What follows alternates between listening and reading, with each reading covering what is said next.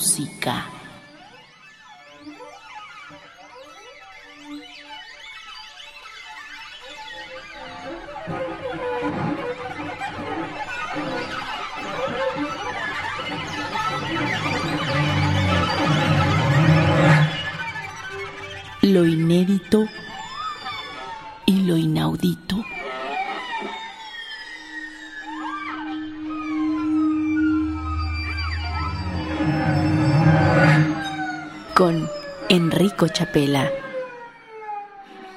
Buenas noches, bienvenidos a una nueva emisión de Meta Música, un espacio para la música contemporánea en Opus 94.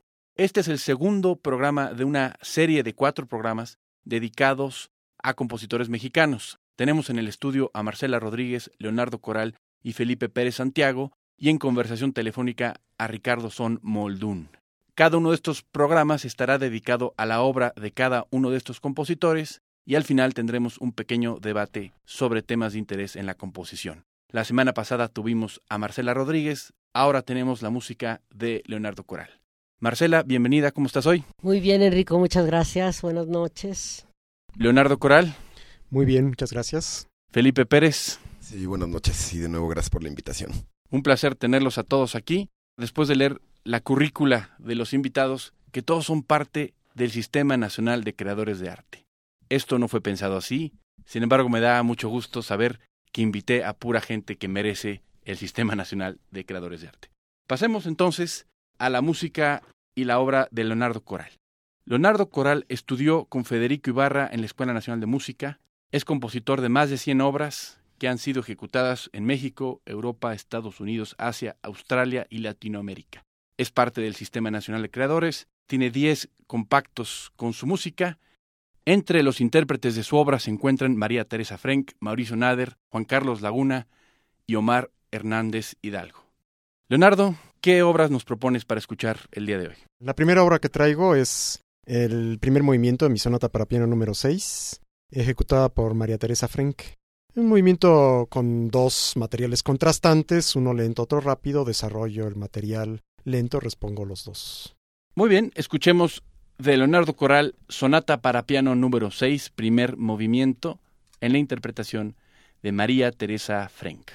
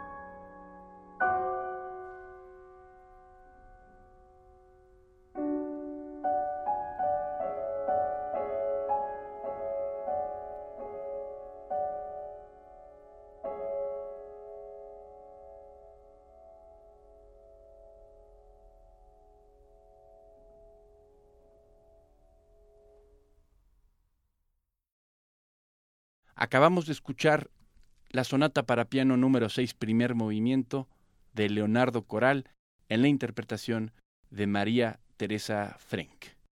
Leonardo, tu segunda obra, Máquina Férrea, Tocata Ferrocarrilera para Orquesta, qué nombre tan atractivo. ¿De qué se trata esta pieza? Sí, mira, es con esta obra gané el premio Melesio Morales. Se trataba de hacer una obra ferrocarrilera inspirada en el tren.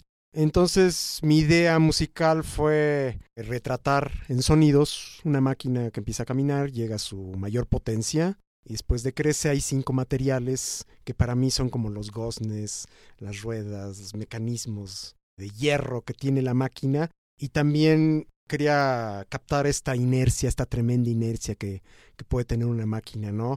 Son unos aparatos que cuesta mucho moverlos y luego cuesta mucho detenerlos, ¿no? Básicamente esta fue la idea de la obra. ¿Cómo podemos escuchar, si es que se puede, una máquina de ferrocarril en la orquesta? Es decir, ¿cómo influenció este concepto las técnicas que usaste para componer? Fíjate, utilicé un solo acorde que es el acorde de séptima disminuida, una constante armónica, y variables de densidad y rítmicas. Como mencioné, hay cinco elementos rítmicos, ¿no? Entonces, hay algún elemento que es un ostinato, los otros cuatro siempre están variando, pero siempre lo reconoces. Entonces hay como esta recurrencia de elementos que están reciclándose y que dan la idea de una mecanicidad, ¿no? Pero de una mecanicidad que en mi poética personal está danzando, ¿no? Es una máquina que va bailando. Marcela Rodríguez, un comentario. ¿Utilizaste alguna percusión en especial o alguna textura en especial para este efecto? Percusiones, tiene timbales, este, tiene congas, tiene triángulo, tiene platillos, tiene tam tam. Y las percusiones están usadas por módulos que dan cierta mecanicidad también que van apareciendo recurrentemente. Ahora, en cuanto a la textura, es una textura que va en continuo crecimiento, ¿no? En algún momento se superponen los materiales para crear una mayor densidad en la textura, sí. Felipe Pérez. Me da curiosidad en cuanto a lo que sería la aceleración y, des y desaceleración de, de, la máquina, del tren en este caso, si también pensaste en eso como una estructura de la pieza. Uno de los elementos se mueve más rápido rítmicamente, pero al principio aparece muy discretamente. Poco a poco empieza a cobrar mayor intensidad, mayor participación. Inclusive alguno de los elementos está en cinco octavos y sus variantes rítmicas empiezan a ser más complejas para dar esta idea de la aceleración, ¿no? En combinación con el elemento que se mueve más rápido. Fantástico. Subámonos a la máquina férrea, tocata ferrocarrilera para orquesta de Leonardo Coral. ¡Vámonos! En la interpretación de la Orquesta Sinfónica Juvenil del Estado de Veracruz y dirección de Antonio Tornero.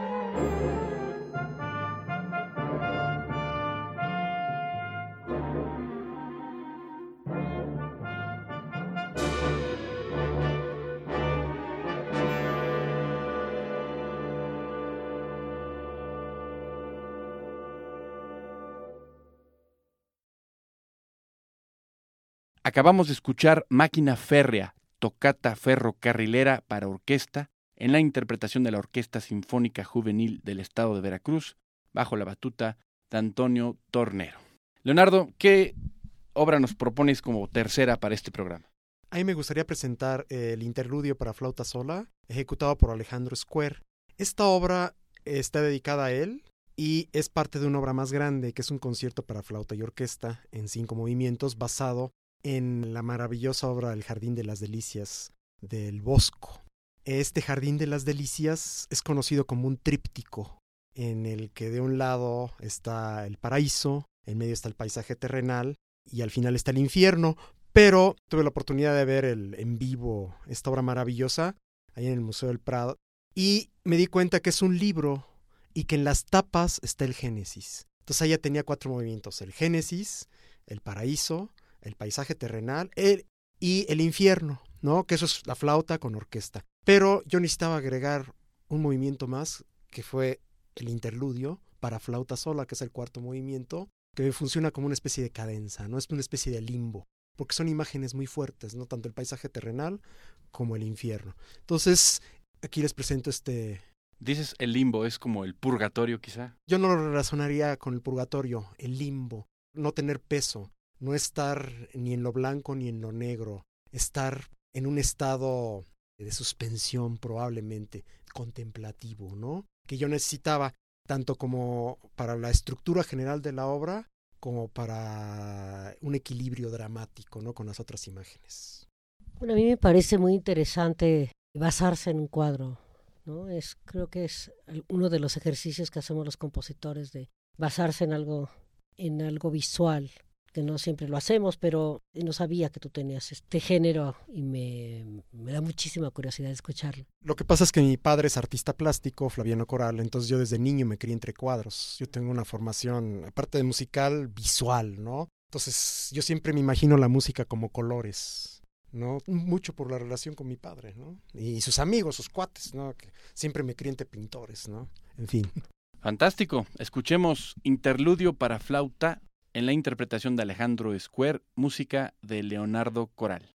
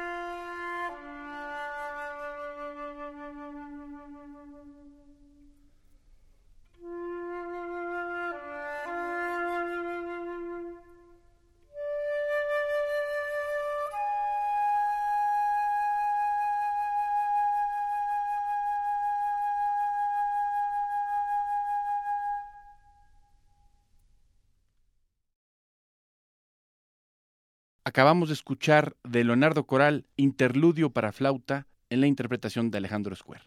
Y para terminar con la música de Leonardo Coral en este programa tenemos Ciclo de Vida y Muerte, un ballet para orquesta sinfónica.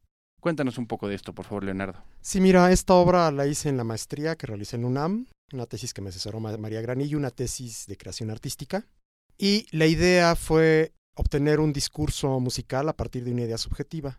Entonces, la idea, un mito imaginado por mí, que tuviera referencia a ciertas imágenes arquetípicas que siempre han estado presentes en el ser humano desde siempre. Entonces, el primer movimiento es el caos, el segundo movimiento es la primera pareja, el tercer movimiento es la colectividad ritual, ahí aparece un chamán, La primera parte de este movimiento es la ceremonia del fuego que llega hasta el éxtasis y la segunda parte de este movimiento es el vuelo mágico, el chamán levitando.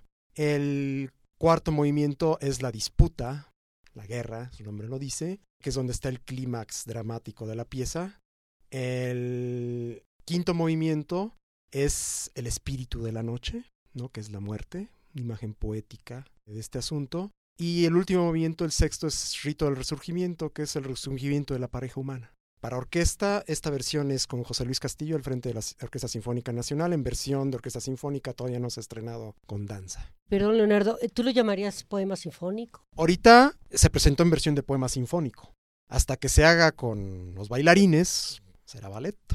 Por lo que veo de los nombres de los movimientos y esto, ¿Tiene alguna relación con la consagración de Stravinsky? Yo pensé exactamente lo mismo, ¿eh? porque nada más para echarle porras a lo que dice Felipe, a mí me parece fantástico que se sigan escribiendo grandes ballets como los que tanto admiramos de Stravinsky. Entonces, ¿tiene alguna relación con Stravinsky? Sí, perdón, y además también, este, bueno, el concepto de ballet, que bueno, esa era mi otra pregunta, pero veo que ya en el futuro se va a estrenar con danza, pero también como regresar a los rituales casi, casi primitivos, ¿no? Yo siempre, en obras anteriores, estoy haciendo continuamente referencias a los rituales, pero no de manera tan consciente. Entonces esta fue una oportunidad al hacer la maestría en UNAM de concientizar esto y de obtener una música muy distinta a lo que había hecho antes por la, toda la historia ritual que implica esto. En efecto, soy gran admirador de Stravinsky. La historia que tiene es otra, pero hay una influencia indudable en la poética, ¿no? Porque las sonoridades son muy diferentes, ¿no? Tal vez en algunos colores, ¿no? No sé, pero bueno, la consagración de la primavera para mí es una de las obras cumbres de todos los tiempos, ¿no? Yo, no me la, acabo, ¿no? Yo no me la acabo. Yo me la llevaría a una isla desierta si tuviera que elegir un disco. Sin embargo, bueno, esta obra tiene una sonoridad muy diferente. Espero que se escuche mi personalidad.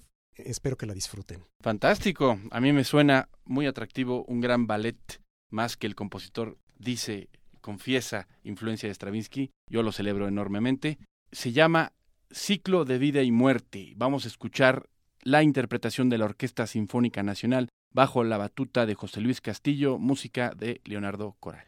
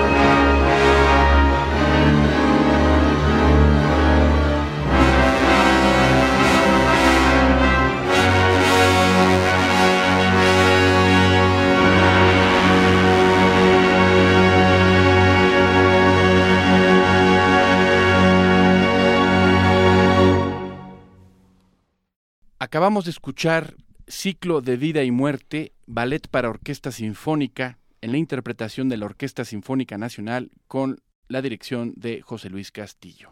Con esta obra damos por terminada la parte musical de este programa dedicado a la música de Leonardo Coral y pasaremos a lo prometido a un pequeño debate sobre temas de interés en la composición. La pregunta de hoy, que es la segunda pregunta de la serie, es la siguiente. ¿Qué hace que una obra sea buena? Es decir, como escucha primero, aquí a los compositores les quiero preguntar por qué una obra les gusta y por lo tanto, qué le tienen que poner cada uno de ustedes a sus obras para que sean buenas según ustedes. Marcela Rodríguez, por favor. Lo que yo considero una música buena sería lo mismo que una obra de arte buena como una escultura o una pintura o una coreografía o una película. Entonces, ¿qué es calidad, digamos? Estamos hablando de calidad. La definición de una buena película, yo, Marcela Rodríguez, como una opinión individual, sería la honestidad del autor, que haya honestidad. Cuando hay falsedad, creo que se nota en las obras. Cuando hay una obra se vuelve superficial cuando no es honesta la obra, cuando el autor no está diciendo realmente lo que quiere, sino que está haciendo una cosa que está a la moda o que puede ser muy vendible, y eso se nota. Creo que la honestidad es una de las cosas importantes para una obra buena. ¿Tú qué dices, Leonardo Coral? ¿Cómo le hacemos para hacer buenas rolas? Bueno, a mí me parece que una obra buena tiene una gran capacidad de comunicación a muchos niveles a un nivel meramente sensual en cuanto a la belleza del sonido, a un nivel expresivo, porque inclusive puede haber sonidos rudos, inclusive hasta feos, pero que están perfectamente justificados por las necesidades expresivas de la obra. Y también la factura, ¿no? La factura, la calidad, la habilidad con que está realizado el discurso sonoro, el discurso instrumental. Viendo las grandes obras en la historia de la música, pues son obras que disfrutan los músicos, que disfruta el público, conocedor o no. O sea, como que hay un impacto, ¿no? Hay un impacto porque su esencia es muy humana, es muy vital y es muy verdadera, muy auténtica. Felipe Pérez, ¿tú qué dices? ¿Cómo le hacemos para hacer buenas obras? Bueno, yo la verdad es que una época en la que intenté o he intentado separar al compositor del escucha y me he dado cuenta que es imposible, o sea, ya, ya no lo intento más. Entonces, a mí una obra me entra, no sé, de primera oída me entra si me gusta o no me gusta, punto, así como la comida, ¿no? La disfruto o no la disfruto. Para mí lo que hace una obra buena es que a lo largo de varias escuchas, o en el caso de una película, de una obra de teatro, lo que sea, a lo largo de, varias veces que uno la ve, es que va encontrando más detalles y más detalles, que es lo que la hace mucho, mucho más rica, ¿no? Y yo creo que, bueno, como compositores, a mí en lo personal lo que me funciona es encontrar un balance, que yo verdaderamente lo he dividido al 50%, entre la emoción, la emotividad, la honestidad, que es lo que habla también Marcela, y pues bueno, los que tuvimos la suerte de, de estudiar música académicamente, pues cómo usar también los elementos técnicos que aprendimos para demostrar esa emoción. Muy bien, ahora necesitamos escuchar al cuarto compositor de nuestra serie que ha participado telefónicamente porque vive en Rochester, Nueva York. Escuchemos la respuesta a la misma pregunta de Ricardo Son Moldún. Entonces, lo más importante para mí es que la obra realmente esté comunicando una expresión propia, profunda, debe de conmover y debe de tener cierta memorabilidad, tenerme realmente completamente eh, enfrascado en esa expresión que se está presentando. Esa fue la opinión de Ricardo Son Moldún desde Rochester, Nueva York. A manera de pequeño resumen, tomé nota Marcela Rodríguez considera que la honestidad es vital para una buena obra. Leonardo Coral tiene que ser expresiva, comunicar y también la factura le parece muy importante. Para Felipe, su gusto personal y buscar un balance entre la emoción y la técnica. Y finalmente, Ricardo Son Moldún opina que la rola que es buena tiene que comunicar, tiene que conmover, tiene que ser memorable. Agradezco enormemente su presencia aquí en el programa. Marcela Rodríguez, muchas gracias por estar el día de hoy. Buenas noches, Enrico. Mil gracias, fue un gusto. Leonardo Coral. Y un placer, muchas gracias por la invitación. Felipe Pérez. Igual, muchas gracias por la invitación y buenas noches. Con esto damos por terminado el segundo programa dedicado a compositores mexicanos en el ciclo de Marcela Rodríguez, Leonardo Coral, Felipe Pérez y Ricardo Son, Roberto Portillo, controles técnicos, Clodec López, realización, por favor, hable al 56 28 17 17 si es que tiene comentarios, quejas o sugerencias. Mi nombre es Enrico Chapela. Muy buenas noches.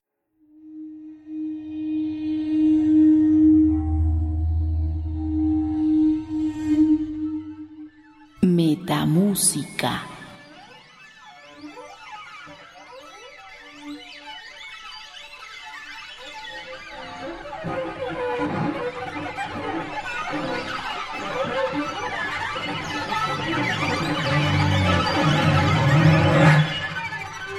Lo inédito y lo inaudito.